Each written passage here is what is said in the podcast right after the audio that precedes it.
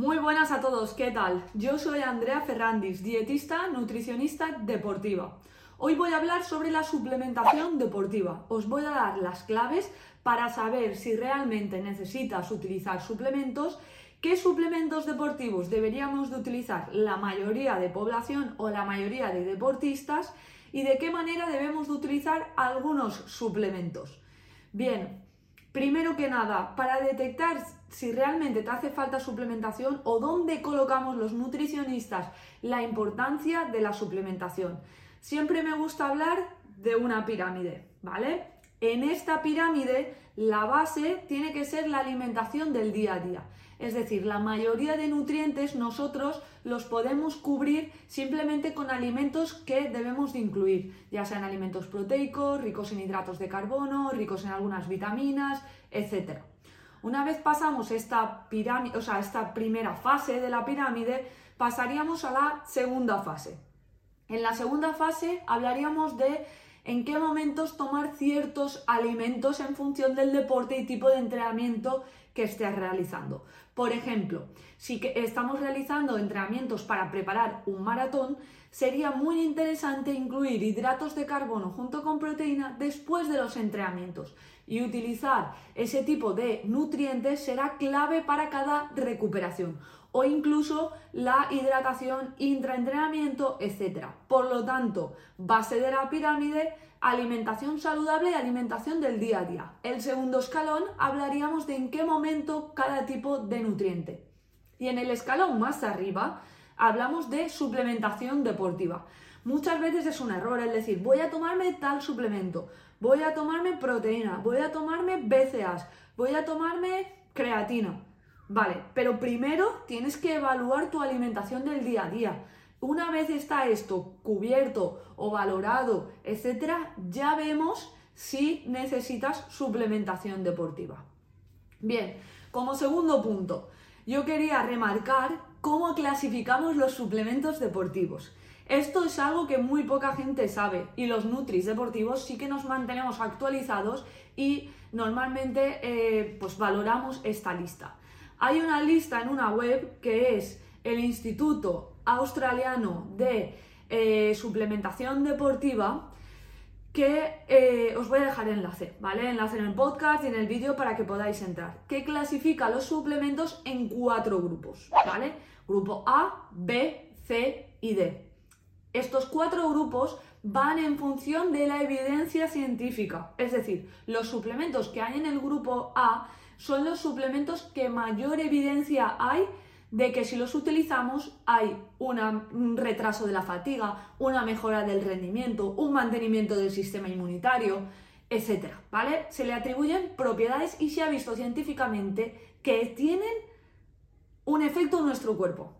Ese es el grupo A. El grupo B es que hay bastante evidencia, no la suficiente como para clasificarlos en el grupo A, pero sí que se ve en un gran número de personas un efecto positivo, ¿vale? Entonces, lo interesante serían estos dos grupos, el A y el B. Después está el grupo C, que son suplementos que no hay evidencia suficiente como para determinar que funcionan, ¿vale? O para determinar que tiene un efecto positivo en nuestro cuerpo. Y el grupo D son los suplementos que no debemos de utilizar y que se ha visto que son perjudiciales para la salud y que hoy no voy a hablar de ello. Es decir, son sustancias muchas veces que consideramos doping y este vídeo no va sobre eso, ni este podcast, ¿vale? Ok, en el grupo A, ¿cuáles incluimos? Pues aquí incluimos bebidas isotónicas, por ejemplo, que son hidratos de, de carbono, barritas, geles, proteínas, eh, proteína hidrolizada, eh, incluso podríamos incluir las proteínas vegetales, ya sea de guisante, de cáñamo, etc. Se ha visto que la suplementación con hidrato de carbono y con proteína sí que hay evidencia científica de que hay un efecto eh, positivo y un efecto positivo en nuestro rendimiento deportivo, en nuestra salud, etc. Bien utilizado, por supuesto. Otros suplementos que hay aquí es como por ejemplo la creatina, la cafeína y poquito más, ¿vale? El zinc, el calcio, etc. Pero de deportiva específica estamos hablando de proteína, hidratos de carbono, creatina, etc. El grupo B, que hay algo de evidencia, como ya he dicho, pero no la suficiente, pero sí que en mucha población eh, muchos deportistas la incluimos y vemos que hay buenos resultados, es la vitamina C, la vitamina D, eh, el jugo de vinagre, por ejemplo. Y luego otros que no hay suficiente evidencia son como por ejemplo los BCAs, que mucha gente viene a la consulta consumiéndolos, ya que no se ha visto que los BCAs hagan un efecto positivo directamente. Es más positivo una proteína completa que unos aminoácidos ramificados aislados, o sea, es decir, consumidos de manera aislada, como es el caso también de la glutamina. No hace un efecto negativo en tu, cuerpo, por supuesto, ¿vale? Este tipo de suplementos, los del grupo C, pero no hay evidencia suficiente, ¿vale? Y otros tipos de suplementos va a ayudarte de manera mejor, ¿vale? Ok, hay una cosa muy importante, ¿Qué suplementos consideramos doping? Hay una lista que sale cada año en enero, que es la lista de la aguada. En esta lista debemos de estar actualizados. Los Nutris Deportivas siempre estamos actualizados para saber qué sustancias son consideradas doping o no doping.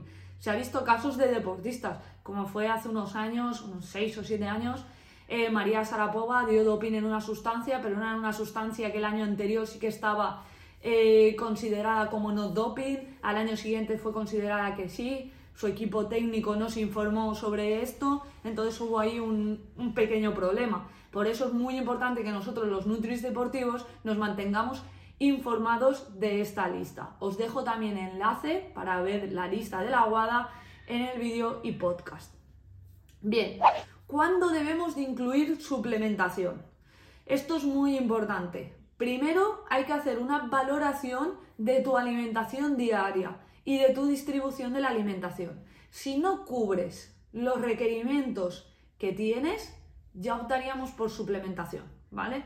Es decir, por ejemplo, en mesociclos de cargas de entrenamiento muy elevado, que es imposible que ingieras toda la cantidad de nutrientes como es el caso de la proteína, entonces utilizaríamos suplemento, que por tu estilo de vida o tipo de trabajo no puedas eh, llegar a esos requerimientos, que tengas un déficit de algún tipo de vitamina, por ejemplo, tras haber realizado un análisis, etc. Ahí es cuando debemos de utilizar la suplementación.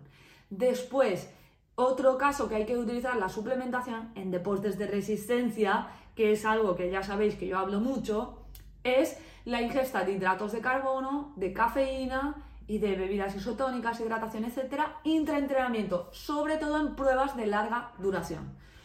Cuidado con esto, ¿vale? Porque muchas veces hay personas que vienen a la consulta con un consumo elevado de isotónico y no gastan tanto o no entrenan tanto para necesitar ese isotónico. Por lo tanto, en otros podcasts y en otros vídeos, o en el futuro voy a volver a hablar de ello, seguro, entraré en detalle de qué cantidad de hidrato de carbono necesitamos en cada entrenamiento, dependiendo de la intensidad y de la duración, ¿vale? Esto es un punto muy importante. Por lo tanto, ¿cuándo debo incluir suplementación? Para mí hay dos puntos clave. Uno, si no cubres tus requerimientos nutricionales con la alimentación diaria, entonces optamos por suplementación. Dos, en caso de que en una analítica te haya salido que tienes un déficit de algún nutriente o micronutriente. Y el tercer caso es en deportes de larga duración, que ahí es imprescindible incluir suplementos intraentrenamiento. ¿Se podría con alimentación? Sí que se puede, pero es muy complicado, por ejemplo, en un Ironman, eh, llevar en la parte del maratón comida sólida tipo dátiles o fruta, etc. Por lo tanto, utilizamos ingesta de hidratos de carbono con suplementación, ¿vale? Entonces, este más o menos son los dos, tres puntos que consideramos que hay que incluir suplementación. ¿Qué suplementos debemos de incluir siempre, ¿vale? Esto es una duda que tienen muchas personas. Por ejemplo, la creatina. Para mí y para la mayoría de Nutris se ha visto grandes beneficios de este compuesto, ¿vale? No solamente para personas deportistas, sino personas que no llevan un estilo de vida súper activo, etcétera, porque tiene muchos beneficios y nuestro almacenamiento de creatina es muy bajito, ¿vale? Por lo tanto, deberíamos de consumir la mayor parte de la población. Solo hay algunos casos que no es recomendable, que luego al final del vídeo os comento.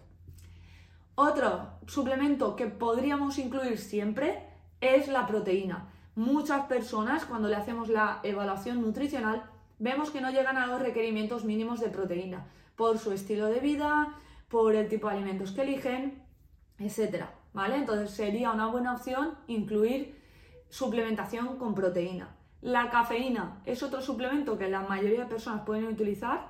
Preentrenamiento es el mejor preentreno que hay, es decir, un café, y no hablo de suplementación, ¿vale? Simplemente un café solo, un cortado, etcétera. Es el mejor preentreno, ¿vale? Entonces sería un compuesto muy interesante como suplementación deportiva.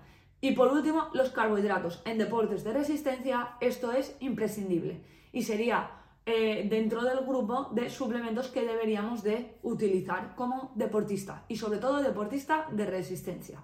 Bien, ¿en qué casos no recomendamos utilizar suplementación?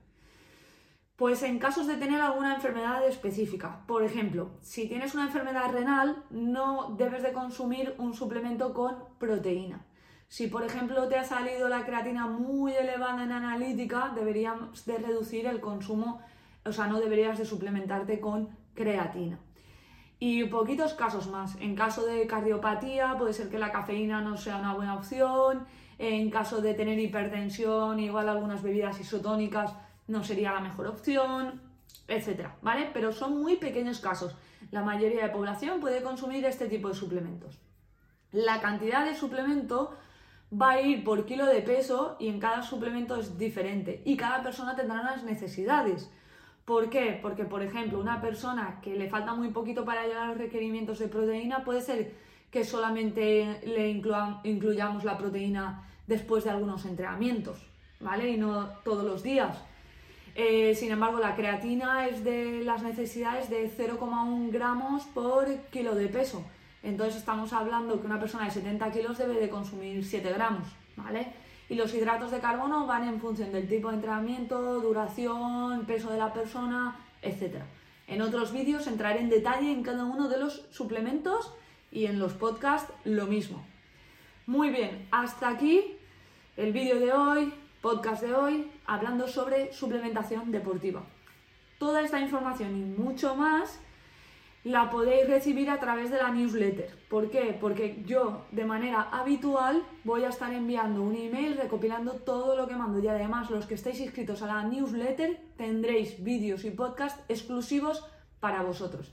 Es totalmente gratuito y espero que, que os pueda ayudar todo esto. Y en todas las redes sociales estoy como arroba Andrea. Muchas gracias por escucharme otro día más.